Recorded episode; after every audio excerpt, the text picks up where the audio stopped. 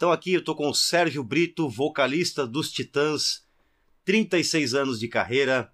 Sérgio, é um pouco inevitável a gente começar nesse momento falando um pouquinho sobre o cenário político né, brasileiro.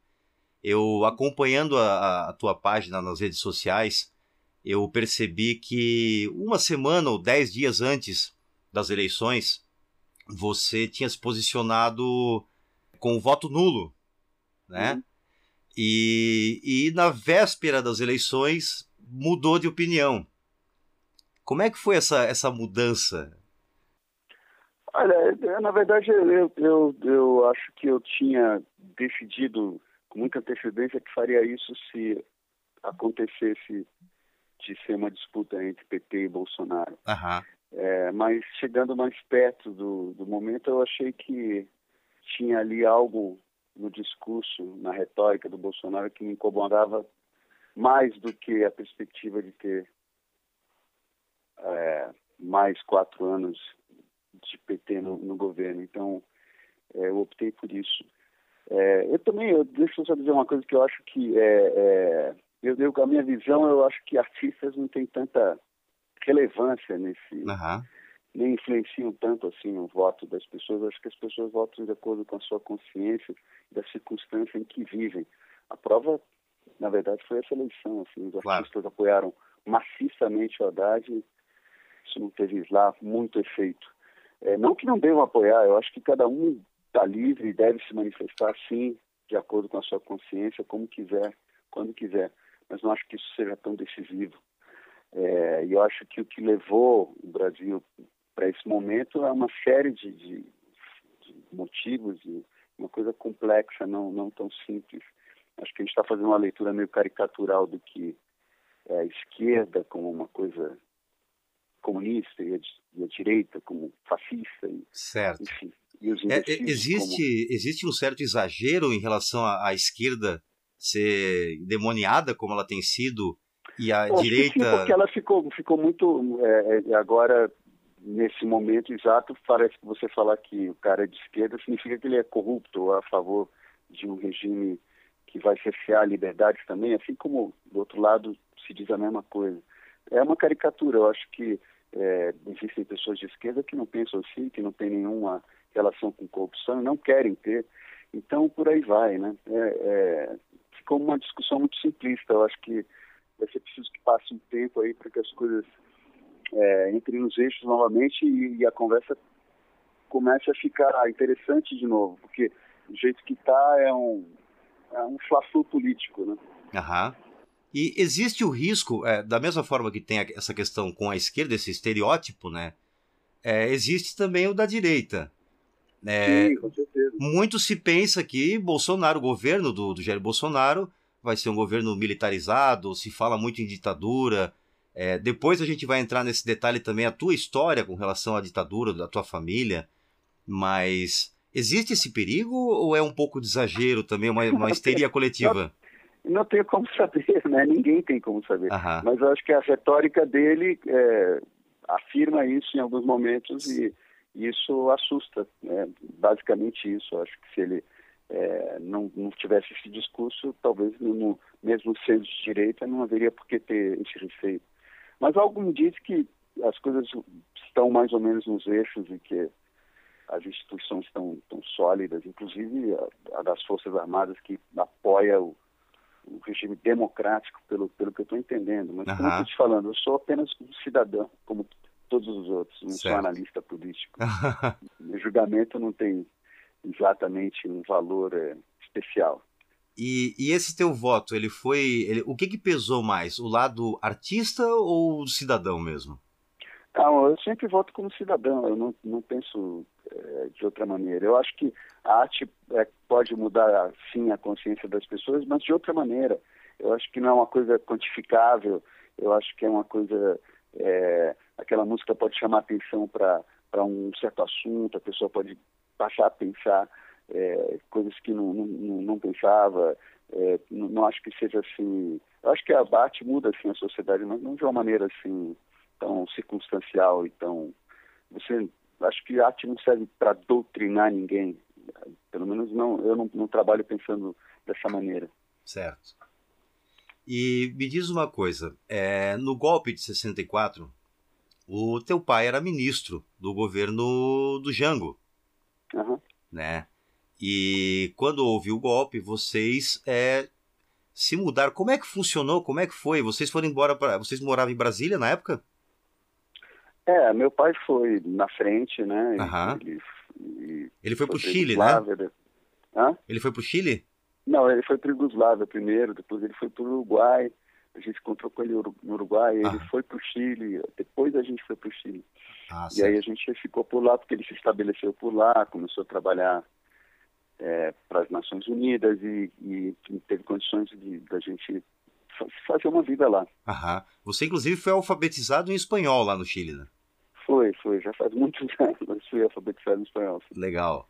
E e depois estourou a ditadura chilena. Exatamente. Como é que foi? Sai de uma ditadura e entra em outra. Como é que, como é que funcionou isso na cabeça da, da criança, Sérgio Brito, na época? É, funcionou mal, né? Porque... Mal. Mas a gente, a gente aí voltou para o Brasil e, e, meu pai ficou mais um pouco. Meu pai foi para o Peru, se bem me lembro. E, e depois já veio para o Brasil porque aqui já estava já em processo de abertura, né? Certo. País 74, é, 73, 74. O golpe no Chile foi em 73, né? É, então aconteceu dessa maneira. E, mas enfim, é, enfim, é, acho que várias ditaduras é, aconteceram naquela época aqui na América Latina, né? Sim, sim. Chile, Paraguai, etc. E tal, depois Peru. Legal. Sérgio, vamos, vamos falar um pouquinho agora dos Titãs. É, você é o único carioca numa banda de paulistas. Sou sim. Né? Você é nascido no, no, no, no Rio, é, mas por um tempo passou em, em, em Brasília, né? É, eu, na verdade, eu, eu, morei no Rio é, bem pequeno, né? Porque depois a gente já foi para Brasília, ficou lá também.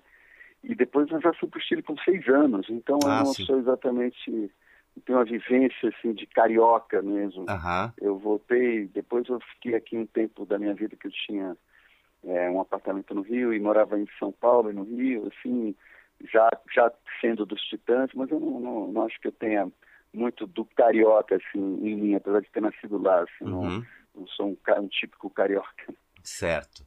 E me fala outra coisa.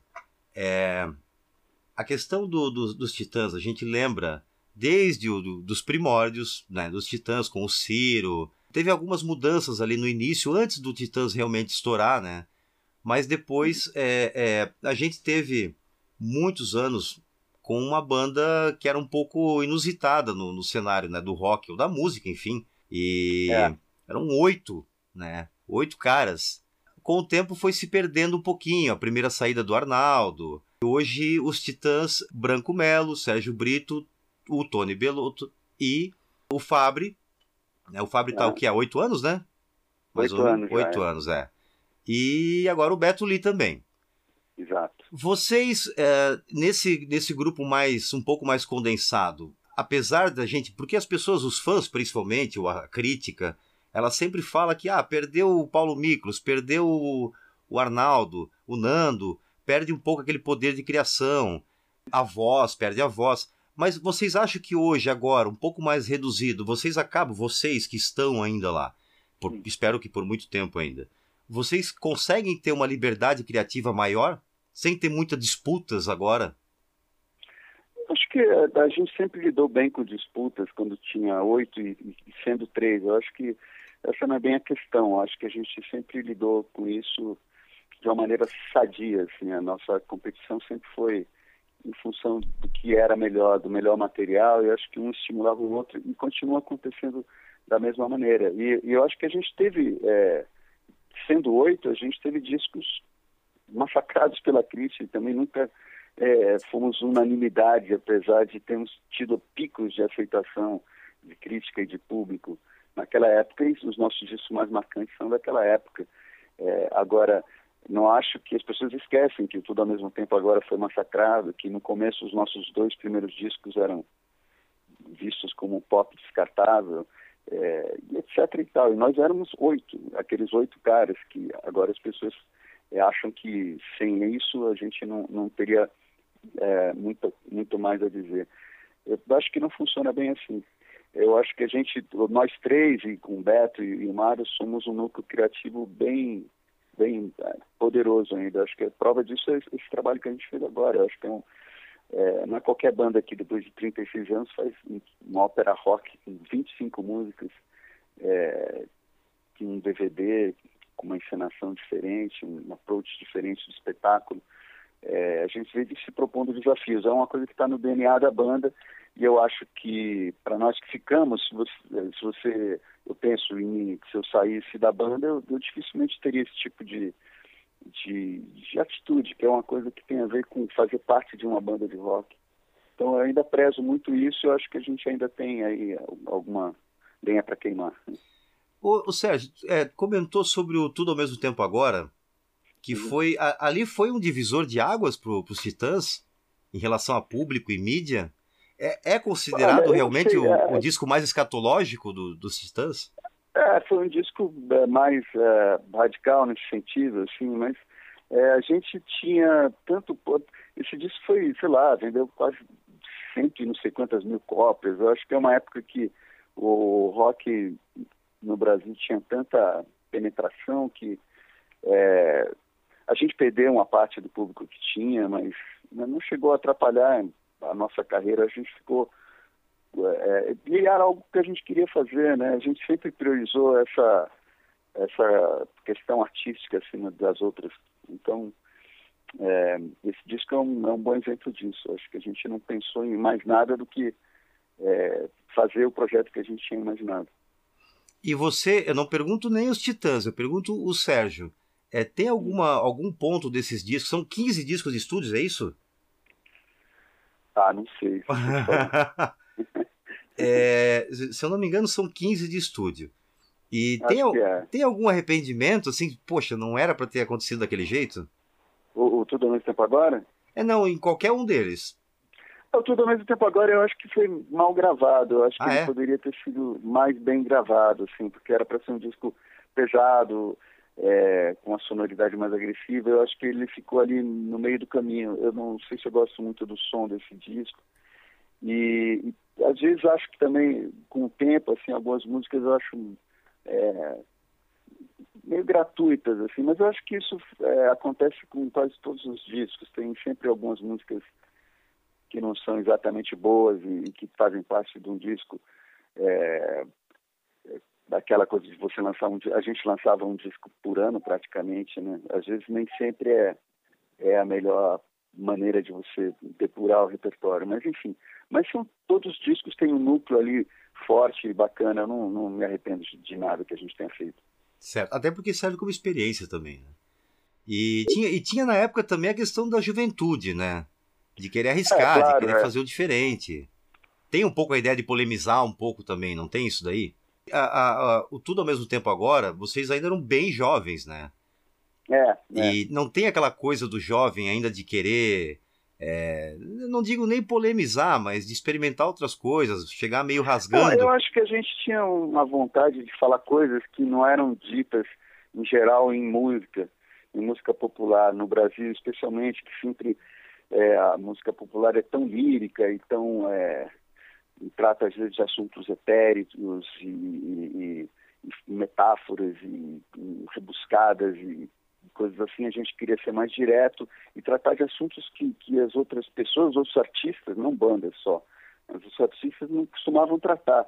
Então acho que isso era uma, uma vontade nossa mesmo e acho que a gente fez isso desde o começo e e como isso não é muito comum aqui, acabou causando um estardalhaço talvez maior do que se não fosse né, se não fosse assim, né?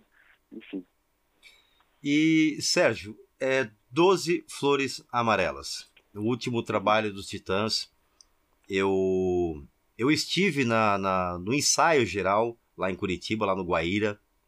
Uhum eu assisti a, a primeira apresentação da primeira ópera rock do Brasil. Né? Eu tive o, o prazer de, de, de, estar lá.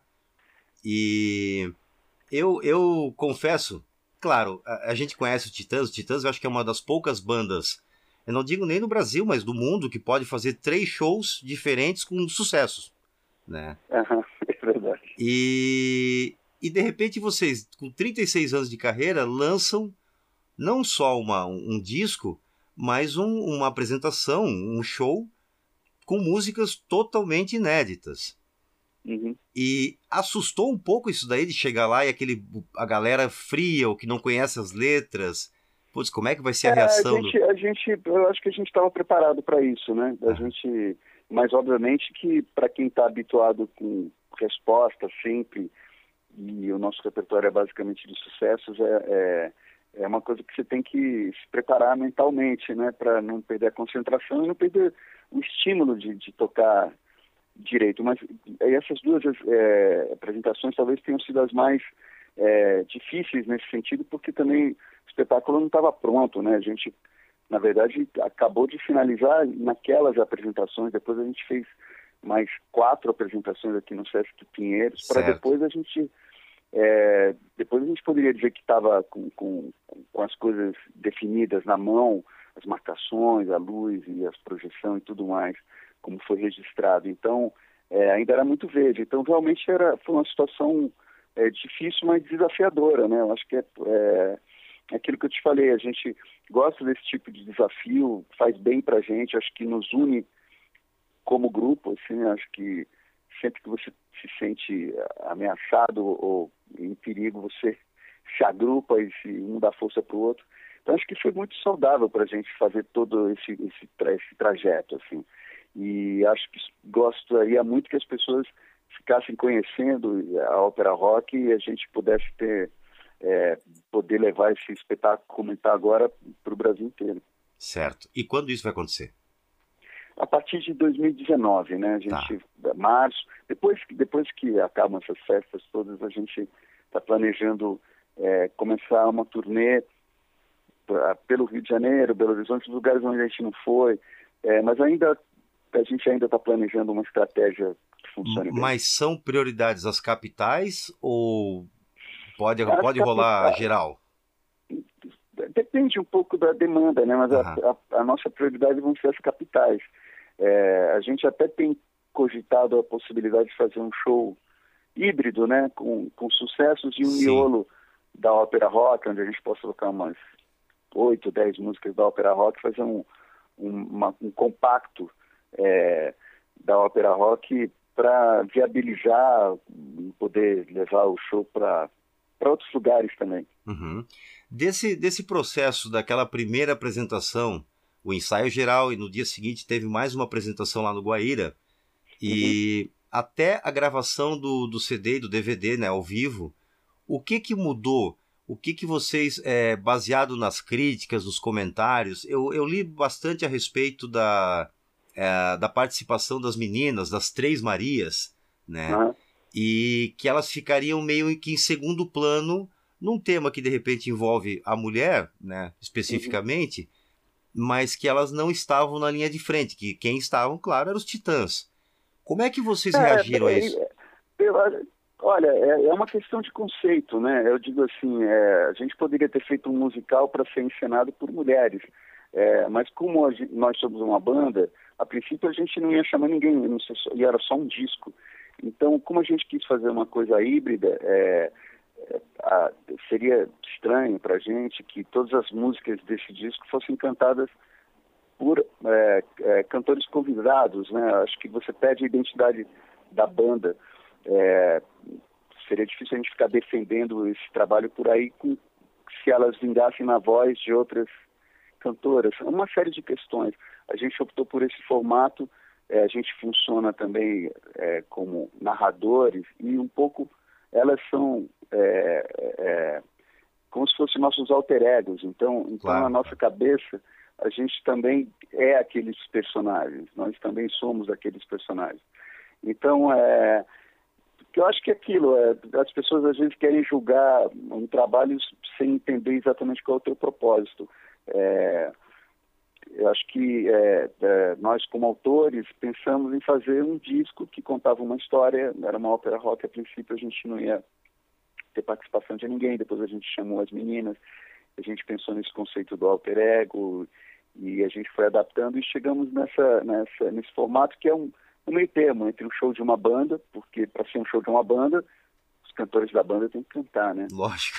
E, e, e, e ser um, um musical, ser, então tem as participações das meninas também, elas fazem duetos, elas têm momentos de solo e, e elas ensinam também, né? Então, é, tudo isso tem que ser levado em conta. Eu acho que quando você vê a ópera rock hoje no DVD, você entende mais a função delas e elas estão mais em destaque, porque, por exemplo, nessa apresentação em Curitiba, tinha um monte de coisas. O palco era longe, a luz não estava ainda afinada, é, hum, coisas que prejudicaram esse, esse entendimento. Uhum. Eu acho que agora com o DVD está mais de acordo com o que a gente é, inclusive eu, eu, eu, inclusive eu acompanhei o DVD que tem, tem umas artes, né? Como se a pessoa estivesse falando no celular, aparece ali o diálogo. Exato, tem, tem coisas que ajudam a narrativa da história, tem coisas que são que, que acontecem no fundo do palco que vem para frente, é, e etc e tal. Tem, tem coisas ali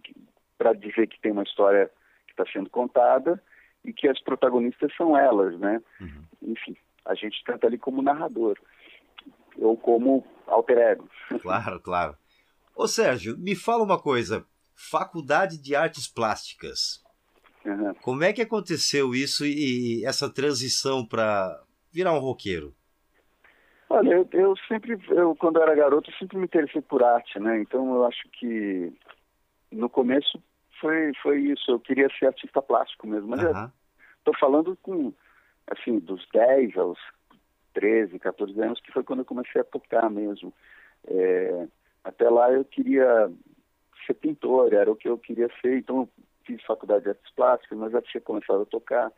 E acho que o que me, me, me, me levou para a música de vez foi, foi quando eu comecei a compor. Eu acho que eu nunca tive pretensão de ser cantor ou instrumentista. É, o que eu, me fascinou mesmo foi a possibilidade de compor e, e esse jogo de palavras e melodia que, que é uma coisa que me fascina até hoje. Falando em compor, você é dos Titãs o, o, o membro que mais tem composições gravadas, né? Acho que sim, sou sim. É, é. Com certeza. Pelo, pelo que eu, as, nas minhas pesquisas é isso daí. É... é. Ô Sérgio, você também tem uma carreira solo. São quatro Sim. discos, né? Uhum. Como é. é. que. Como é que. Agora, dia, dia 14, véspera de feriado, em Curitiba, você vai fazer um show solo. É, é, mas esse. esse é, bom, acaba a tua pergunta. É, não, eu, porque eu já vi o setlist, tá? Na, na tua página do, no, no Facebook. E ali basicamente vai ser Titãs, vai ter alguma coisa de Paralamas, The Clash. É, não vai ter nada do, do, do, da carreira solo do Sérgio Brito? É, porque, olha, esses shows que eu tenho feito, eu, faço várias coisas, assim, é, fora os Titãs, Sim. horas vagas. então eu fiz quando eu lancei os discos é, solo, essa minha onda meio bossa nova pop, com a minha banda, com a banda que eu formei, que eram quatro pessoas. E, e é um show que não é exatamente fácil de viabilizar, exatamente por isso, porque eu tocava eu tocava uma ou outra música dos Titãs, acho que eram duas. Era o repertório do disco novo que eu estava lançando. Sempre que eu lancei, eu fiz assim. É, agora eu faço, por exemplo, fiz um show só de piano e voz, que eu toco músicas dos meus trabalhos solos e coisas de minha autoria dos Titãs, que é uma coisa diferente. E esse show foi um, um esse que eu vou fazer em Curitiba, é uma coisa que foi que eu fui fazendo aos poucos. Me convidaram para fazer um show com uma banda local uma banda de, por exemplo, tocar com uma banda aí de Curitiba. E eu fiz uma experiência, uma vez fui tocar e as pessoas queriam que eu tocasse as músicas dos Titãs. Eu falei, ah, eu quero também cantar músicas que eu, que eu gosto. Fiz um, um mix ali, um show de rock, de rock bar, é, é assim que eu penso. Certo. É que é, para mim é uma curtição, eu toco, canto músicas que eu não, não costumo cantar, conheço músicos novos, é, tem um tipo de palco que eu já não costumo mais frequentar, que é menor, uma relação mais próxima com, com a galera e tal. E eu me divirto fazendo isso também. Então eu passei a fazer assim. E nesses shows não tem muito é, espaço para tocar as minhas coisas, só pelo seguinte motivo.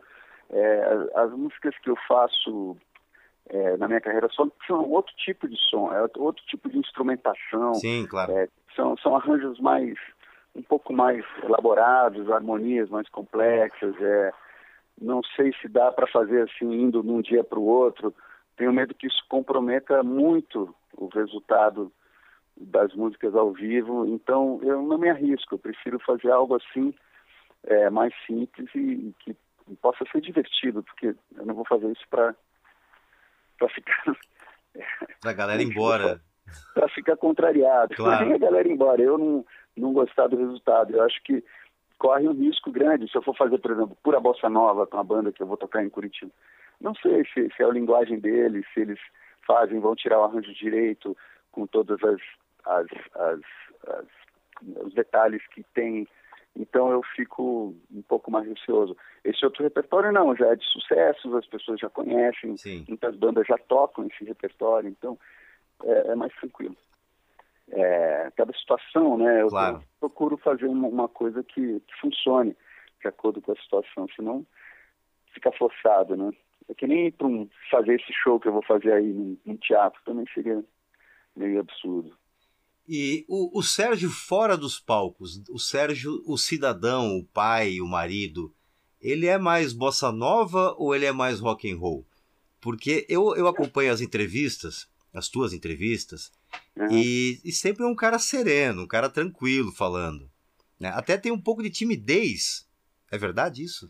Não, eu sou assim, sou, sempre fui e, e, e acho que, e prezo isso, acho que é, é uma coisa bacana. Isso procura de, do equilíbrio, acho que é uma coisa que é uma procura.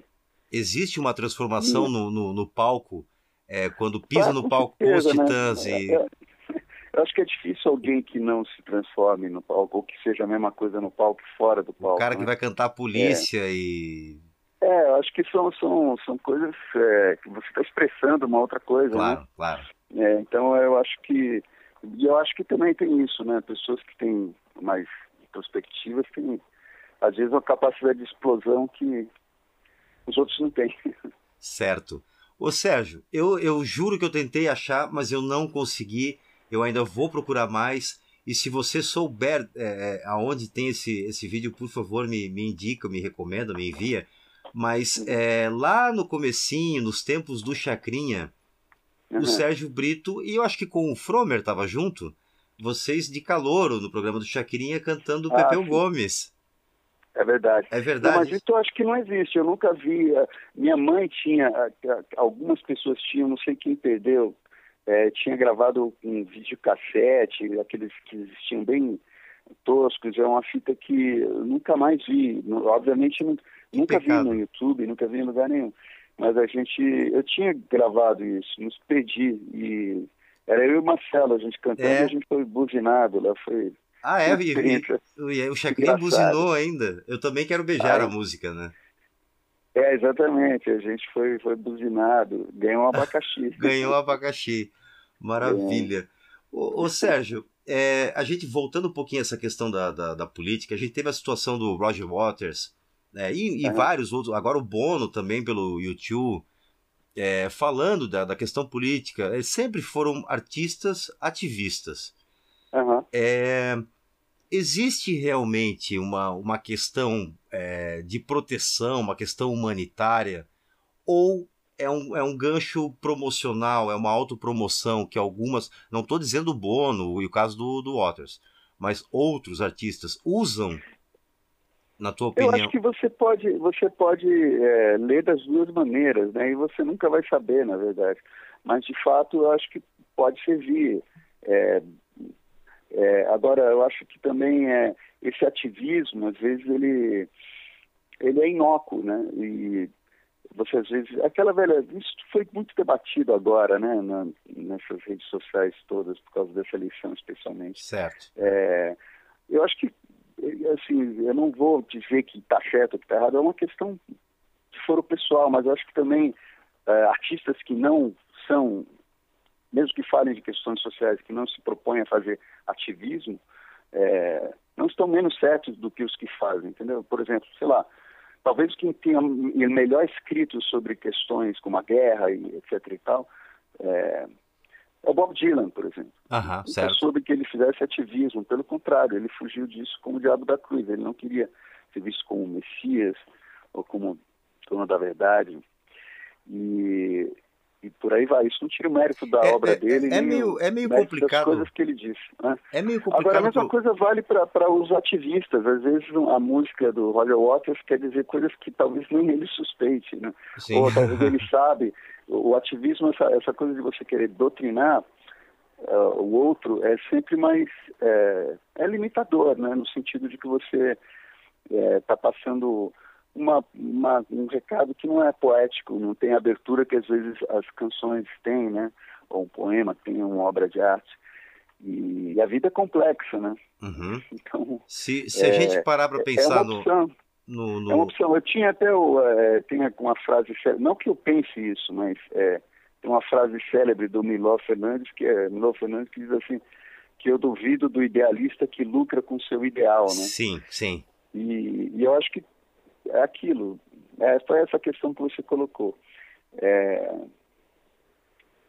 mas eu acho que as pessoas, a maioria, grande maioria, faz, faz de boa fé, eu acho que Tem, tem uma, uma coisa meio perturbadora é, de ser é- essa ideia de que o artista ele é um formador de opinião e isso se torna uma coisa meio uma, uma faca de dois gumes para o artista.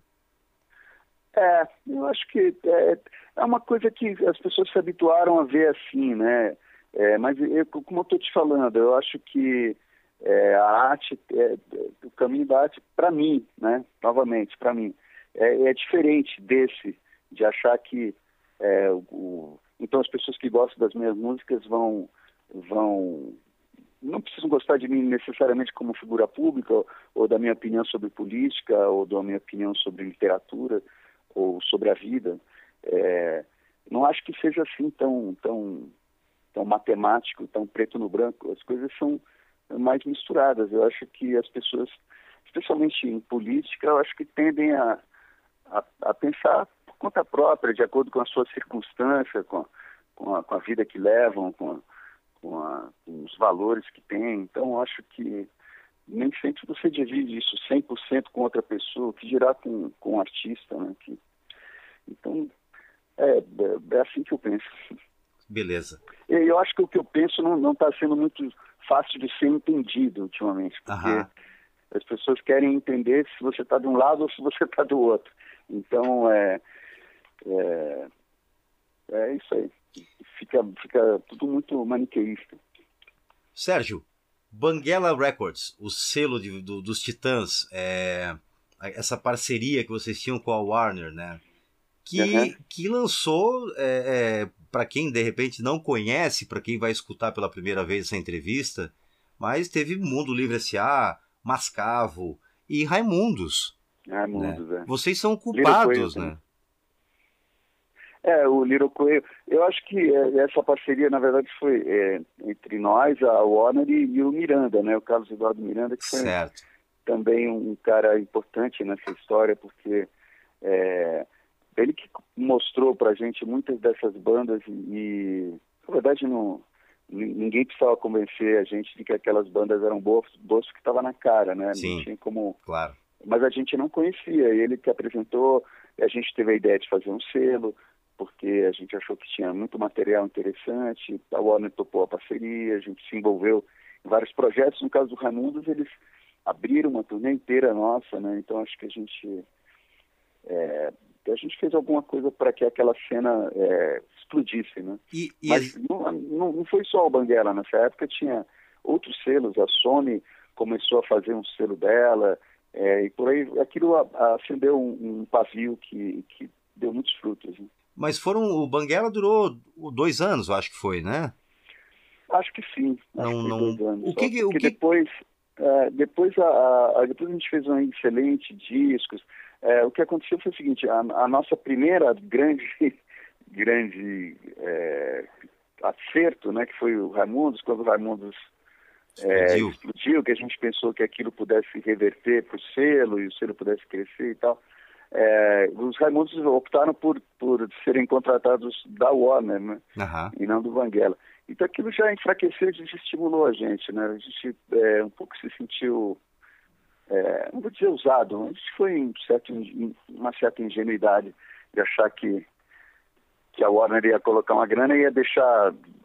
Era uma opção deles, na verdade, é, ficar na Warner ou, ou, ou ir para a Warner ou ficar no, no Banguela. Eles optaram e acho que com toda razão, porque ir para uma grande companhia.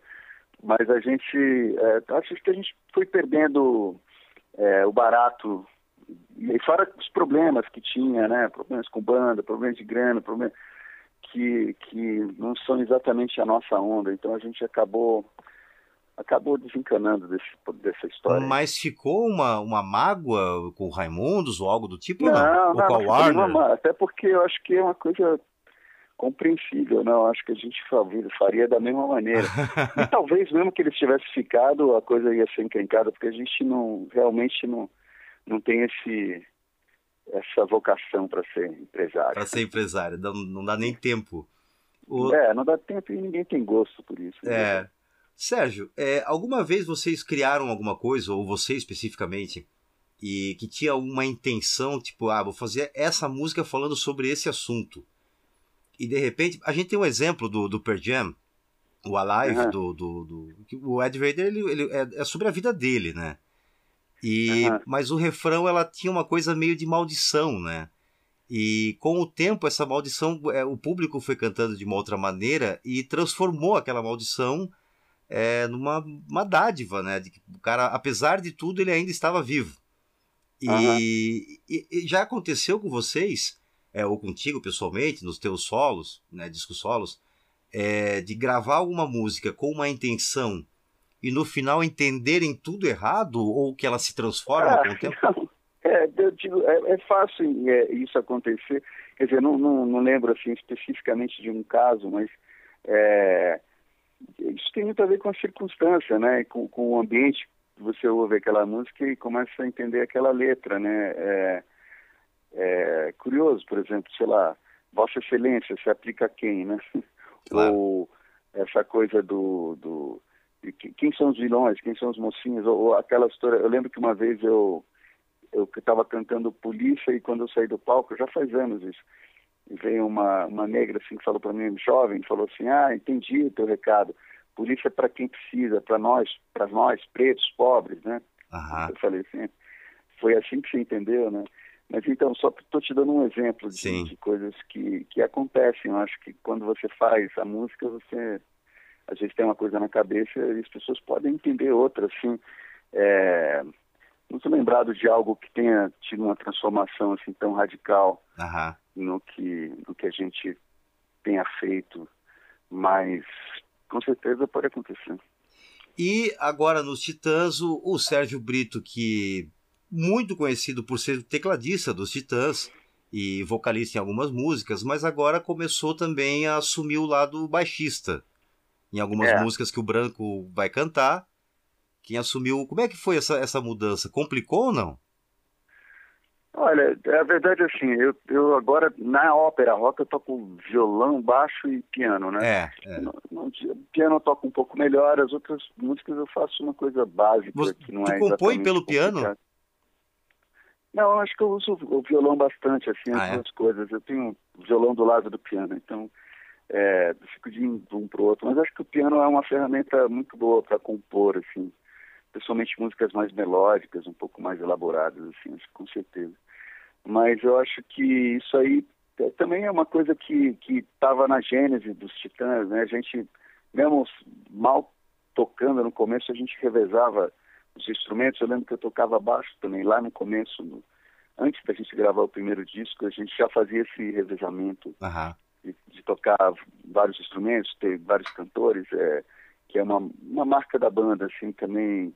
E eu acho divertido, é uma coisa bacana e é uma coisa que realmente nenhuma banda faz. Isso eu acho que somos únicos nesse sentido. É verdade, é verdade. O, a participação agora do Beto Lee e do Fabri foi um, um gás novo para os Titãs? É, alguém que veio de externo, que não fazia parte da banda? Tem Com uma. certeza. Eu acho que eles são, são é, primeiro são excelentes músicos e eu acho que deram uma solidez para a banda assim talvez como a gente nunca tenha tido assim ao vivo acho que a gente soa talvez seja a nossa melhor formação. E é, eu acho que também tem uma coisa nos dois que eu acho que eles têm obviamente a característica deles mas eles se adaptaram muito bem à estética da banda e eles acrescentam da maneira certa. Então é, os solos do Tony, a maneira como, como o Tony toca a guitarra, é, o Beto soube se adaptar àquilo e colocar a marca dele ali de uma maneira que dialoga muito bem e que acrescenta ao som. A mesma coisa vale para o Mário, que adaptou todas as, as baterias é, dos nossos clássicos ao jeito dele tocar sem perder ali o que é essencial Sim. de cada música. Então acho que eles com certeza deram um gás muito grande para a banda nessa é, nova eu, fase. Eu, eu, tenho, eu, eu tenho já na, na, no currículo alguns shows do, dos Titãs, desde lá em 95, da época do acústico, 97, e, e eu já, já peguei também essa formação atual. Em, uhum. em, no, foi um show em Biguaçu que vocês fizeram não faz muito tempo, no aniversário de Biguaçu, que foi o show é. É, Titãs mesmo, o sucesso do, dos Titãs. E inclusive você cantando é, outras músicas, né? Que, que era do Nando. É, acho que agora uhum. é Família, o, é, Bichos Escrotos, acho que tá contigo também, né? Não, é, é, que eu acho que não sei se esse show aí era daqueles que o branco não podia ir. Não, o branco, o branco foi, foi bem no, no ah, um, um, pouquinho, é, um ah. pouquinho antes, um pouquinho ah, antes. Então, da... mas agora, eu, sei lá, eu canto realmente algumas músicas. Diversão. Outros, outros faziam, né? Exatamente, diversão, é. família. E, e eu, eu sinto, eu sinto realmente uma, uma química que parece que o, o, o, Beto e o Fabri sempre foram da banda. É verdade, é verdade. Acho que eles têm, eles têm a ver com a gente. Eles poderiam ter sido da banda. Eles são eles titãs agora? A gente considera eles como oficiais dos titãs? Considera. É, do outro dia um cara me fez essa pergunta. Claro que sim, eles são da banda, são titãs mas não são titãs como eu, Tony e o Branco somos, porque por uma questão muito simples, a gente tem 36 anos de banda, quase 37, vamos fazer 40 daqui a pouco, e a gente faz parte desde o primeiro show. Então é, é tem uma diferença. Claro. Aí, eu, eu ouvi uma entrevista do, do, do Tony falando que eles são titãs, mas não são titãs porque os titãs são muito antigos, né? Ou algo assim ele falou. É, é um pouco assim. Foi uma porque, referência interessante. É, fora todo o resto, né? Porque eu acho que tem essa coisa do de você é, da concepção do trabalho, de tudo que isso implica do, do, do, nosso passado, de tudo que a gente carrega também como empresa, né? Porque não, não se pode esquecer esse outro lado também. Claro. É, não só são alegrias. Claro, claro. tem, tem um peso também em ser é, é, dono dessa marca, por assim dizer. Então, é, eles são titãs da maneira que é possível que eles sejam titãs. Certo. Assim, porque é, não tem como. A gente já está nisso há muito tempo. E, e você falou né, do peso da marca, né? Os Titãs é, é, é, é enquadrado naquele quarteto mágico do rock nacional, junto com Barão, Legião e Paralamas. Uhum. E, e, depois vem os demais. É... é verdade. Durante um tempo foi assim mesmo. É. E, e, já aconteceu assim de hoje, tá? Hoje, o Brito, é, com toda essa carreira, com toda essa história pelos Titãs, deitar na cama e chegar e parar para pensar, putz, eu, eu, eu, fiz história, a gente fez história. Tem, você consegue ter essa noção ou já não pensa mais nisso? Já não, não Olha, não, eu fico pensando mais no. Assim, eu não, não, não perco tempo pensando nisso. Assim, eu acho que eu é, penso mais no que eu ainda posso fazer. Assim, eu acho que é uma, é uma característica nossa, eu acho, mas minha com certeza. É, não acho que eu fique pensando no que eu já fiz, assim, até porque é, se for parar para pensar, também tem muitas ressalvas em relação a coisas que a gente fez. Uhum coisas, é, enfim. De... Mas, mas tem, querendo ou não, tem, faz, vocês fazem parte, são quase quatro décadas da, da, da música brasileira. Sim, sim. Né? Pegaram toda aquela geração do rock, do, né, o, o auge é. do rock. É, existe, existe uma maneira de, de recuperar aquilo dos anos 80, 90, meados de, de 90? Ou a gente está se perdendo um pouco na questão musical brasileira? Não estou dizendo que não tenha nada de bom, não tenha nada acontecendo. Não, eu acho que tem muita coisa boa. Eu é, acho mas, que, assim, mas o apelo, é, né? Artistas, artistas, talvez, da nossa geração, falte um pouco, sem querer cagar regra, porque cada um sabe o que faz. Claro. Fazer, fazer o que a gente fez, que eu acho que, que é se propor um desafio, né?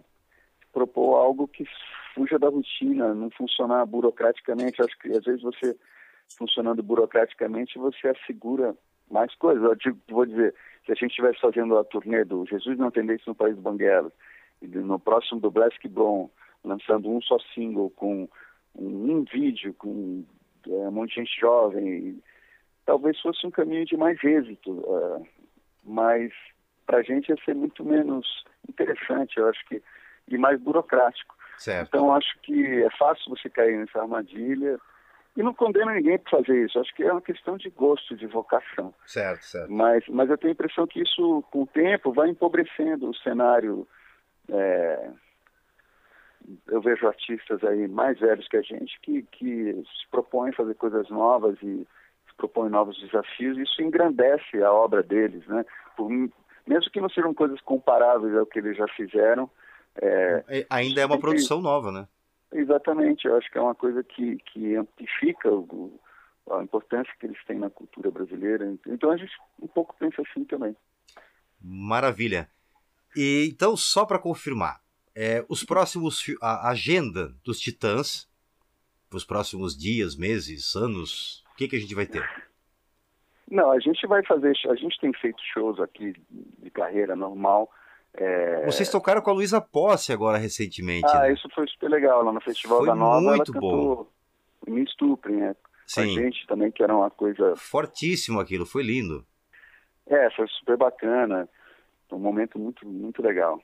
É, até a gente fez um registro disso, a gente vai ver se dá para usar de alguma maneira. Maravilha, legal. E, mas enfim, a gente está fazendo shows aqui, vamos e, e, o que a gente vai fazer é essa virada para fazer a turnê de 12 Flores do ano que vem. Assim, é. Por enquanto a gente vai fazer shows é, não em capitais, mas é, em lugares onde a gente, por exemplo, a gente tocou agora em São Luís, em Teresina. Em Teresina a gente não tocava há 10 anos.